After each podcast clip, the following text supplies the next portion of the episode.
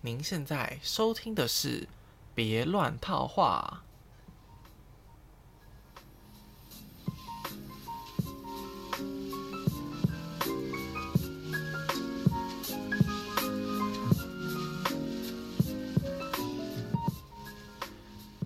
上一集的节目啊，后来有观众跟我说，觉得听我的 podcast 有点像在听瓜吉的直播。其实我以为我只有在戴圆框眼镜的时候会长得很像他，没有想到连做节目也会很像他。但其实我一直都是蛮喜欢他的直播啦，就是他每个礼拜四晚上做的直播。那虽然我不是每一集都全部听完，但是我也一直很希望自己。可以做他做出像他那样的内容，就是他讲话很流畅啊，然后观众也很喜欢呐，然后很有一种 DJ 的感觉嘛，反正做做出一个很温馨的节目这样。那虽然我们这是遥不可及的的的事情，不过有目标总比就是没有目标还要好，所以我的目标就是朝向那个样子前进。那就是说到瓜吉啊，他有一集的直播，他是跟杨雅哲导演一起访问他这样子，那我个人是蛮喜欢雅哲导演的，他应该算是在近期就是在台湾算是比较有名的导演吧。那就算你没有听过这个名字，那你至少应该听过一个作品叫做《蓝色大门》吧？对，这个是两千年出头的一部作品，那个时候应该是蛮红的，我相信。跟我年纪差不多的人应该都有看过这个电影，是那个天蝎座 O 型用对吉他社那个电影。那他还有一个作品我有看过的是女朋友男朋友，虽然是我高中的时候看的电影，就有点久远了，我已经不太记得他剧情在讲什么。不过这部电影好像大家对他的评价是蛮两极的啦。啊，这个电影也是我在高中的时候跟当时的女朋友一起去看的。那当时的女朋友呢，现在已经是陌生人了，已经没有再联络了。QQ。那还有一个那个亚瑟，当然还有一个长篇的电影的作品是《血观音》，我也是蛮喜欢的。那个时候，《血观音》跟大佛普拉斯应该是二零一七年的时候。蛮不错的两部国片，这两部我都蛮喜欢的，所以血观音可以推荐大家去看一下。那他最近的一个呃戏剧影剧作品是《天桥上的魔术师》，不过这一部是个影集。那它是改编自吴明义老师的的小说。那不管是小说还是这部影集《天桥上的魔术师》，我都很推荐大家去看，因为。影集有拍出来，当时在西门町那边那些很旧式的怎么讲建筑物跟风土民情，那个时候的火车甚至还是在陆地上跑的，就台北市的火车还没有地下化那个时候的样子，我觉得大家可以去看一看。那总之，其实我要讲的就是瓜吉和雅哲导演那一集有谈到。呃，一个日本的导演叫做北野武，那他们那时候就说他们很喜欢这个导演，也很喜欢他的作品。那那个时候呢，我还没有去，就还没有看过呃北野武的什么作品之类的。但是后来我因缘际会，我们学校有个电影节，然后他要播的就是呃北野武的一个作品叫《花火》，所以我就想说，嗯，那我就去来看看看看一下这部电影，这样。那我就觉得，其实，因为哦，他电影播到一半的时候，觉得有一个人很眼熟。我后来才知道，那个人就是北野武。他是一个呃，一开始出道的时候是一个演员，是一个讲好像是讲漫才的吧，就是有那个日本搞笑的。后来他才去变成当导演，所以他很多电影都是自导自演的。所以原来我看过这个人，他就是就是这个导演就是北野武这样。那后来我后来就自己去借了一部他的另外一个片，叫做《那年夏天宁静的海》。不过这部片就是我觉得非常的好看，因为我租了 DVD 回家，然后看了两遍。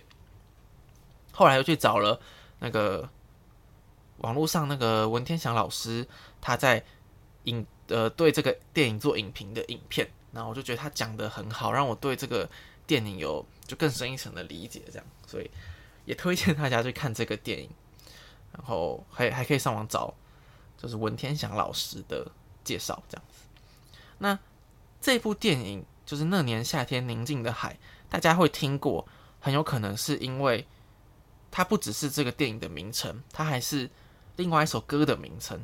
有一首歌，谁的歌呢？王心凌的歌，就叫做《那年夏天宁静的海》。然后我后来是看了这部电影之后去找这首歌来听，觉得嗯，真的真的蛮好听的这首歌。虽然他们电影跟电影剧情看这首歌是没什么关系啊，不过也是推荐大家去听一下。那说到王心凌，王心凌就是因为《爱你》这这首。爱你这首歌又当她在这几年又比较红了起来嘛，然后在我们小时候他是就是被叫做什么可爱教主嘛，然后我们这个年代呢长大之后呢，有另外一个很可爱的也是教主的，就是许静芳。我真的很喜欢许静芳唱歌，然后那种康康的感觉真的是蛮好笑的。然后我是不确定他这个算不算他发的单曲啊？不过在那个。Street Voice 上面，他有一首点播率最高的歌，叫做《穿越星际的爱》。然后那首歌的歌词呢，就有讲有一句话，就是一道彩虹闪过的花火。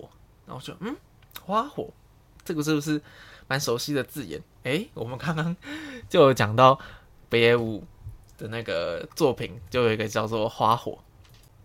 不过今天一直讲到他呢，是因为。瓜吉在有一次直播的时候，推荐了北野武写的一本书，叫做《超思考》，然后我也去找了这本书来看。其实北野武的这个作风，他的风格就是一个比较会讲一些吸引人大家目光的话，然后又好像有点会引发争议的话，然后借就是来表达他的一些想法什么的。但我觉得他的想法是蛮特别的，但其实也不是说毫无道理。所以这本书啊，我就想特别讲两个地方，觉得我自己觉得蛮有趣的内容。好，第一个是我就揭露他的话，他说，在那个社会贫苦的连饭都不一定有得吃的年代里，如果小孩子说自己想做能一展长才的工作，一定会被爸妈敲脑袋瓜大骂，别做白日梦，快念书，不要乱讲话，快找工作。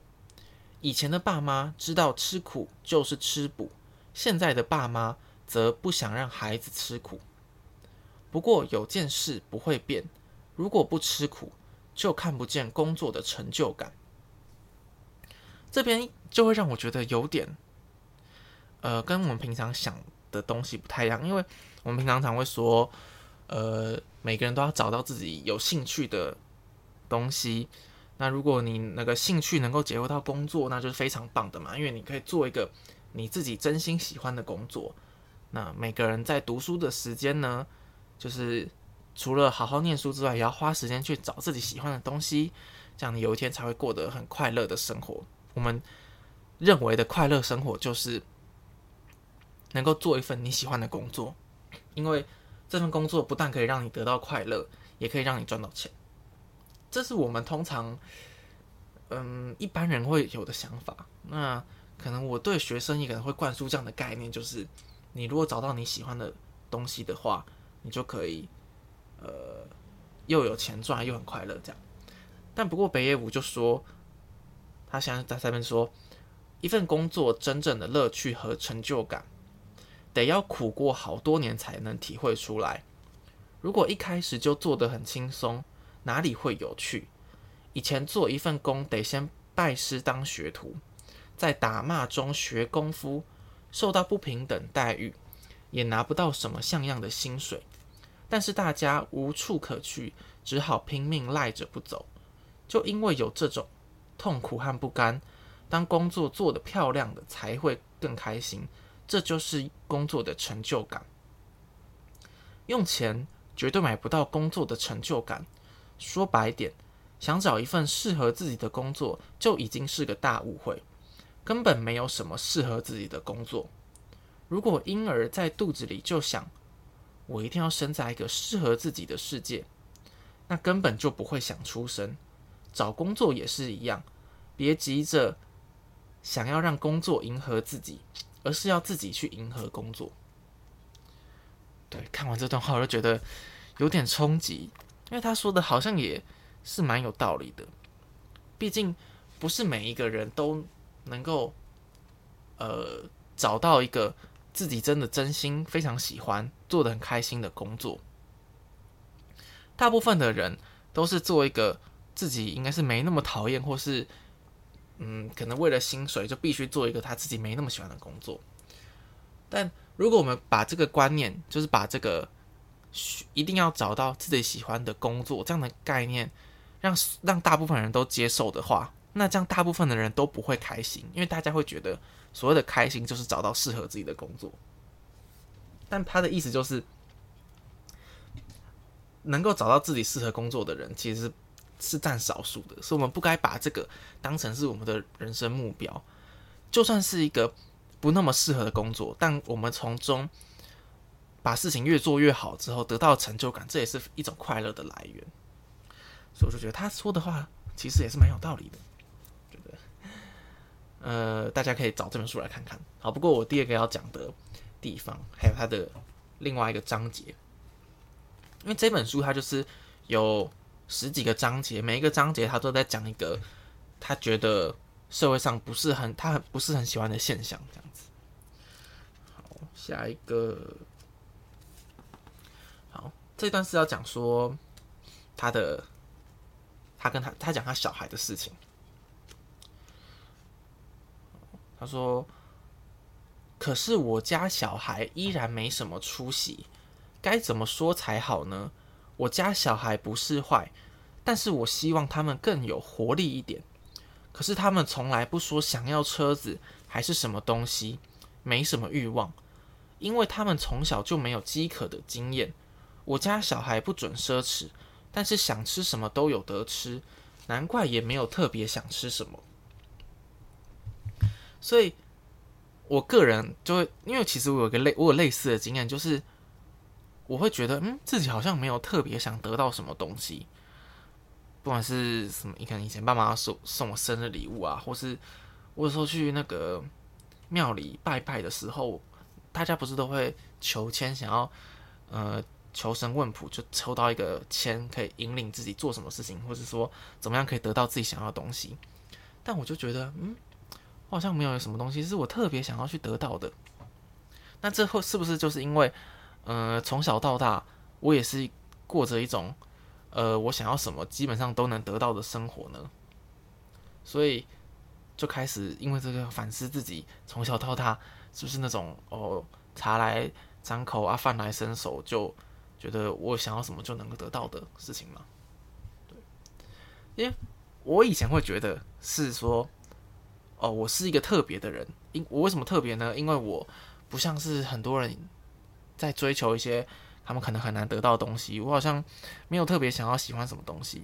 但是他这样子讲，又让我觉得可能我不是一个这么特别的人，只是因为我刚好身处在一个还不错的环境之类的。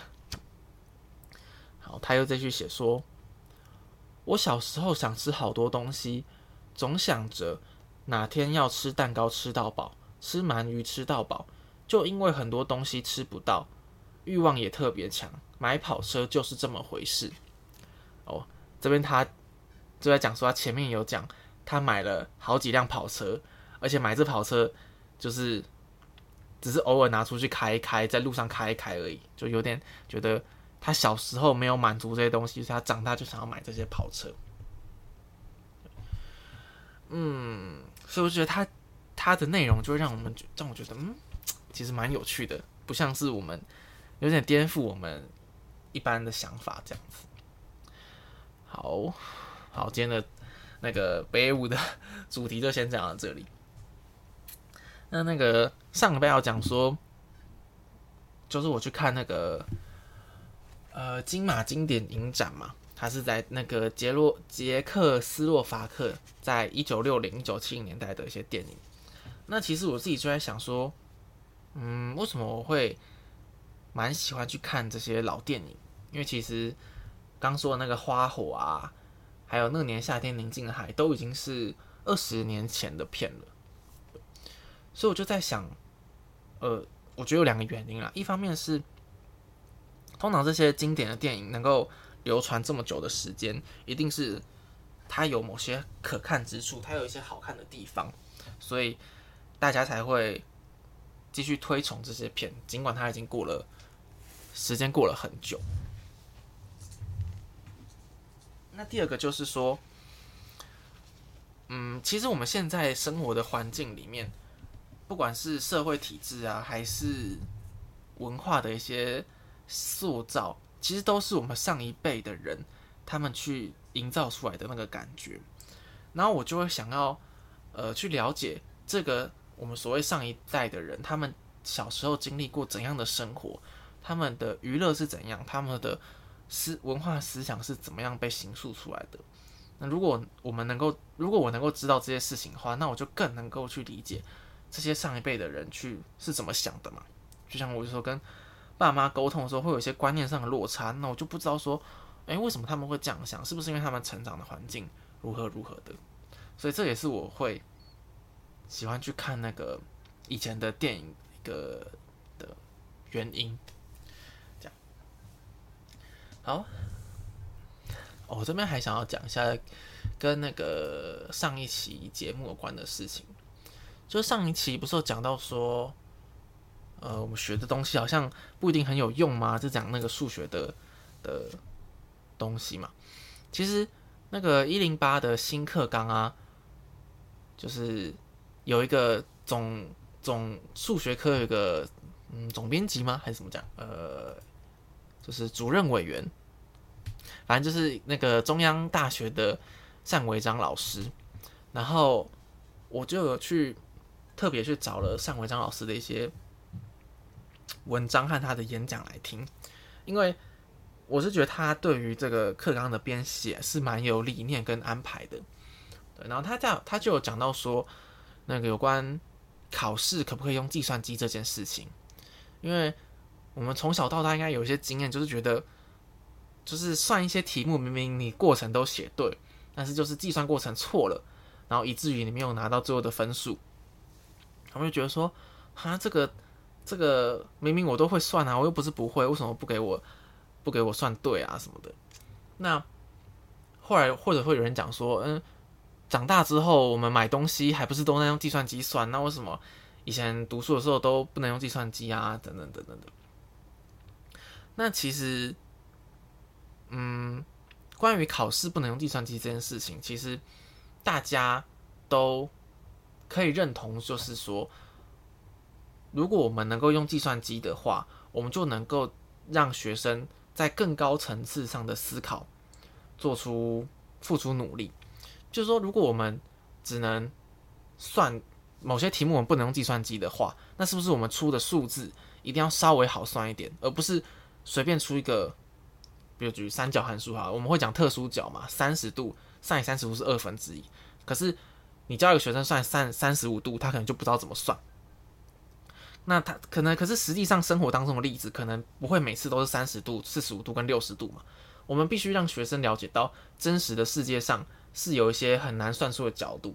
那在未来，他们不管是大学或是出社会，他们实际上把这个数学的能力运用到生活当中的时候，的确就是会遇到这些没办法直接用手算出来的数字。他们那个时候就是必须得靠计算机。那你在学校的时候，你不教他们怎么使用计算机，你又怎么能够保证他在未来的时候就能够自己学会呢？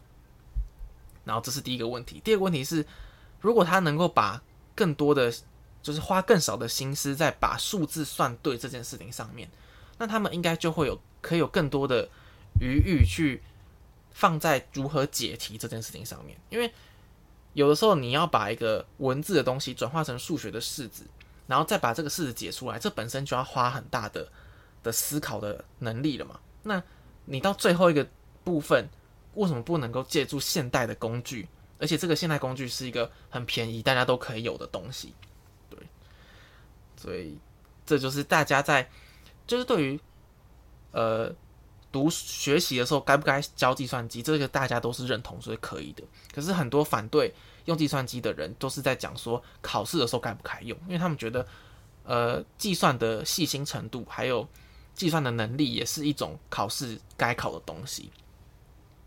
但其实像单老师就会说，就有在讲说，我们国小就有在呃训练小孩怎么样把式子算对，数数学计算正确嘛。那他们已经把这个能力很熟练了之后，为什么到了更高层次，到了国中，到了高中，甚至到了大学，我们还是要逼迫他们继续用这个能力做这件事情呢？这有一点像是忘了？是上上集嘛，还是上上一季就有讲到说那个。呃，万万没想到，里面有本书讲到说，他把一个你很熟练的东西继续练习，继续练习，你会学到废掉，因为你已经太熟悉这个东西了。你应该把这个你多出来的时间精力拿去学到更高层次的内容，更难的内容。那我觉得这跟他是有点关系的。好，好像讲的有点太多了。看一下，现在二十一分钟，好，我们继续再讲一下。哦，上礼拜，上礼拜那个原本想推荐的书，我忘记上礼拜推荐什么。但是我上礼拜原本想推荐那个《斗争俱乐部》，就是大家知道《斗争俱乐部》应该是因为那个电影有一部同名的电影，然后也是改编这个小说的内容。然后那部电影我是我是觉得非常好看。我记得那是在我就大学的时候有一阵子蛮低潮的时候，然后别人推荐我去看这部电影，然后让我看完之后觉得。好像有点被鼓励到了，被振奋到了这种感觉，所以我对他电影的印象是蛮不错的。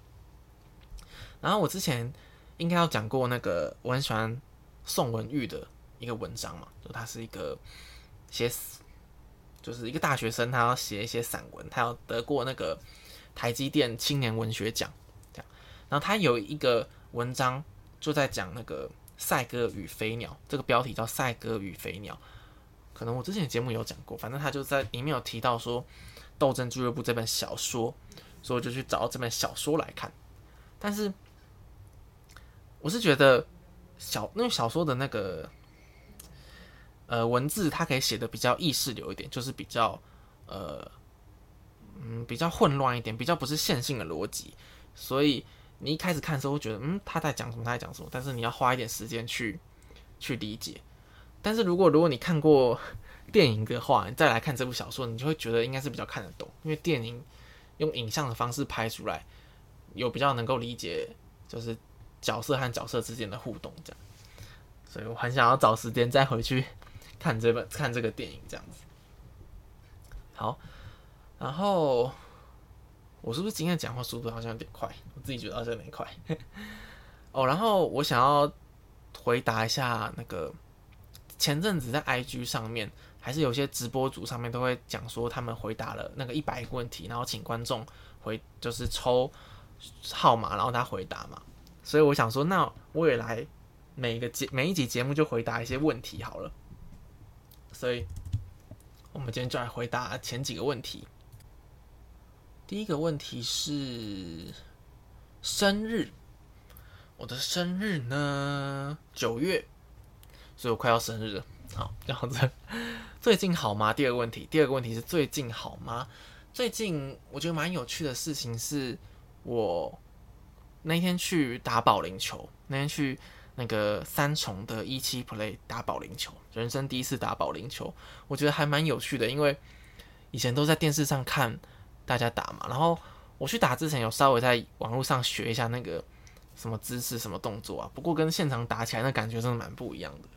而且后来我又去搜寻了一下，就是保龄球的一些教学影片嘛，然后才看到说，原来在台湾以前有一阵子是非常流行保龄球的，那个时候保龄球馆非常到处开，然后有可能有一两百家、两三百家什么的。但后来就是因为呃，可能一些网是网络兴起吗，还是什么更多娱乐，还是因为开太多撞球馆之类的，反正。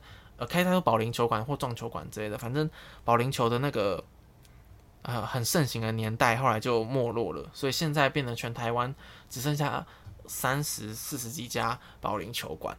对这个历史，我觉得还蛮有趣的。还有，我很想下次问一下我爸妈，说他们以前念书的时候会不会去打保龄球。而且我发现这个问题是最近好吗？不是最近发生什么有趣的事情。最近好吗？应该是还 OK 啦。除了天气很热，然后嗯，觉得自己好像变胖了一点。嗯，好像还好。好，第三个问题是身高体重。呃，身高大概有平均值，该跟平均值差不多吧。我不想讲那么很详细。但体重呢？我的 BNI 已经快接近二十四了，我觉得有点不太妥。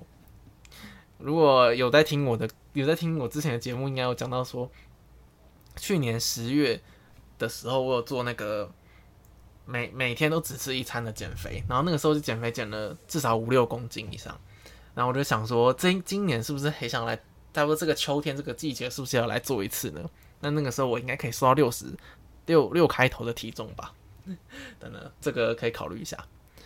好，第四个问题是未来规划。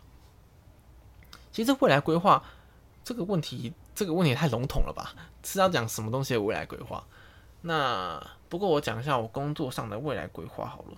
就是因为我现在是在补习班当老师嘛，然后如果比较长远的规划呢，我可能会是希望做一个比较能够带一些比较小型的。班级就是因为我们现在的补习班比较像是，呃，比较个人的一对一到一对三的这种教学，就是比较像是家教班吗？比较像是比较像是上家教的感觉。但我会希望我自己就是对于教材比较熟悉一点之后，或者是呃课课程内容比较熟悉，对于学生的能够会答错的地方，他的反应比较。